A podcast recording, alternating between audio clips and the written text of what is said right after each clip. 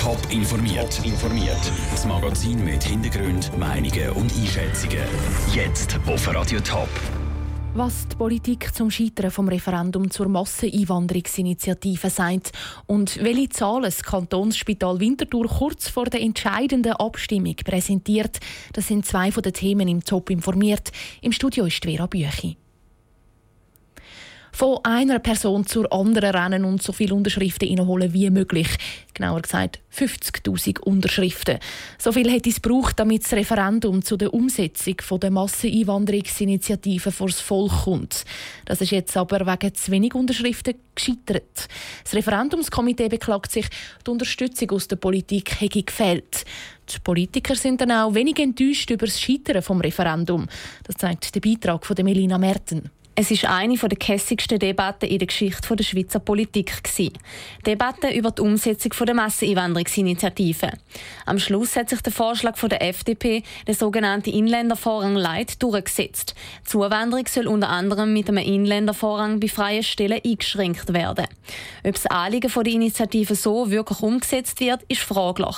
Eine Abstimmung über die Umsetzung gibt es jetzt, wo das Referendum gescheitert ist, aber nicht. Der Zürcher FDP-Nationalrat Beat Walti ist alles andere als enttäuscht persönlich kein Herzensanliegen gewesen, dass es ein Referendum gibt. Der Auftrag aus der Masseneinwanderungsinitiative ist sehr ein schwieriger gewesen. Wortgetreue Umsetzung schon rein sachlogisch gar nicht möglich und ich glaube, man hat mit der Umsetzung, die jetzt beschlossen worden ist, sehr einen pragmatischen Weg gefunden, der jetzt umgesetzt werden kann. Aufs Schärfste kritisiert worden ist der Inländervorrang von der SVP. Die Masseneinwanderungsinitiative werde schlicht nicht umgesetzt mit der Vorlage, so die Kritik. Trotzdem trauert auch der Gregor Rutz, der Zürcher SVP-Nationalrat, im Referendum nicht nach. Das Referendum ist ja da, um ein Gesetz zu bekämpfen, wie man den alten Zustand besser findet. Und das ist ja im Fall von der Masseneinwanderung überhaupt nicht der Fall. Der alte Zustand hat man bekämpfen mit dieser Initiative und die Initiative ist nicht umgesetzt worden. Das ist das Problem, das wir haben und das löst man mit dem Referendum. Das Referendumskomitee will sich, obwohl so gut wie sicher nicht genug Unterschriften zusammenkommen, noch bis am Wochenende weiterkämpfen. Erst dann möchten die Verantwortlichen eine definitive Bilanz ziehen. Das ist ein Beitrag von Melina Merten. Mit dem Scheitern vom Referendum ist zwar die Umsetzung der Masseneinwanderungsinitiativen abgeschlossen. Das Schweizer Stimmvolk muss sich aber auch in Zukunft mit der Zuwanderung beschäftigen. Spätestens, wenn die RASA-Initiativen und die Gegenvorschläge dazu an die Urne kommen. Das Kantonsspital Winterthur steht finanziell gut da. Im letzten Jahr hat das KSW einen Gewinn von knapp 30 Millionen Franken gemacht, deutlich mehr als noch im 2015. Zu verdanken ist das unter anderem mehr ambulanten und stationären Patienten. Die Zahlen kommen genau an dem Tag heraus, wo sich die Gegner von der Privatisierung vom Spital in Stellung bringen. Details von Sandro Peter. Im Kantonsspital Winterthur geht es im Vergleich mit anderen Spitälern überdurchschnittlich gut. Mit Blick in die Zukunft ist vor allem ein Datum dick in der KSW-Agenda eingetragen, der 21. Mai. Dann stimmt der Kanton Zürich darüber ab, ob das KSW eine Aktiengesellschaft werden soll. Die Spitalführung betont im Jahresbericht, dass das Spital nur so fit bleibe für die Zukunft. Heute Morgen hat aber auch das Nein-Komitee seine Kampagne lanciert.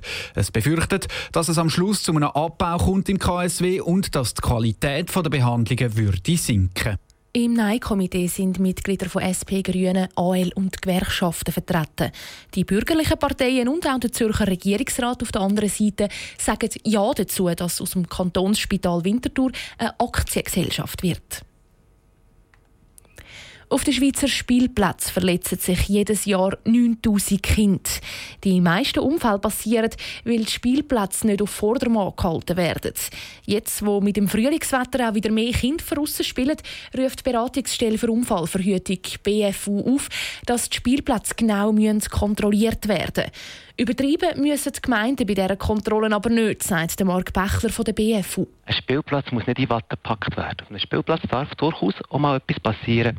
Was einfach nicht darf passieren darf, dass es Verletzungen gibt, die für das Kind bleibende Schäden haben. Oder Gefahren schauen, die das Kind nicht sehen kann. Also zum Beispiel ein morschen Holzpfosten, das Kind kann dem nicht ansehen, dass jetzt zum Beispiel, wenn man die richtige Ampführung dran hat, dass es nicht mehr dreht.